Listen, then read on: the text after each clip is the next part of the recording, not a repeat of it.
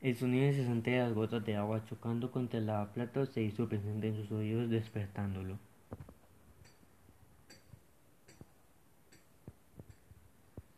Estaba un poco mareado, pero igual se levantó para cerrar la llave del agua. No estaba poniendo mucha atención a su alrededor hasta que se dio cuenta de que había un silencio que lejos de ser relajante era aterrador.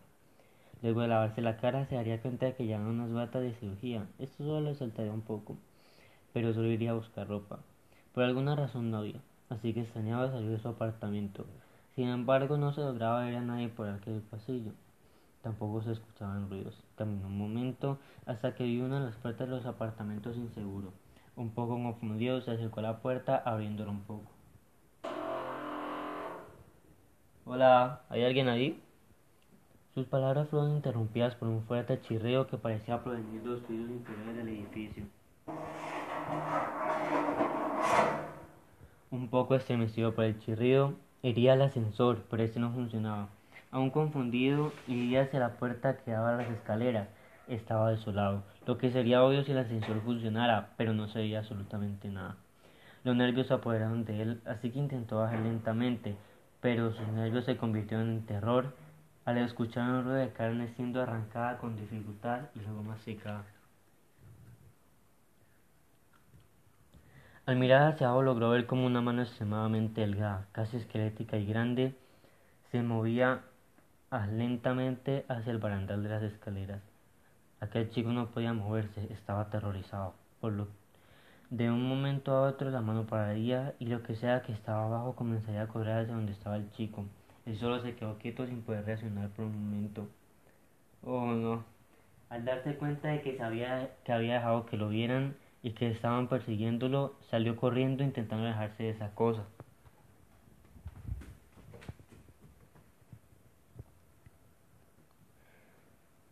Al volver al pasillo, este se volvió un poco más tétrico que antes, pero no podía pensar en eso. Rápidamente intentó abrir la puerta de su apartamento, pero la puerta estaba trabada extrañamente.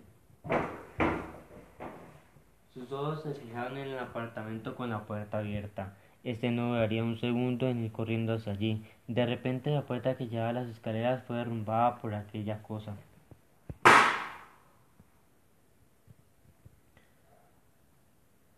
Estaba llorando, mientras que estaba en el apartamento cerrando la puerta fuertemente, aquella cosa estrellaría contra la puerta intentando derribarla.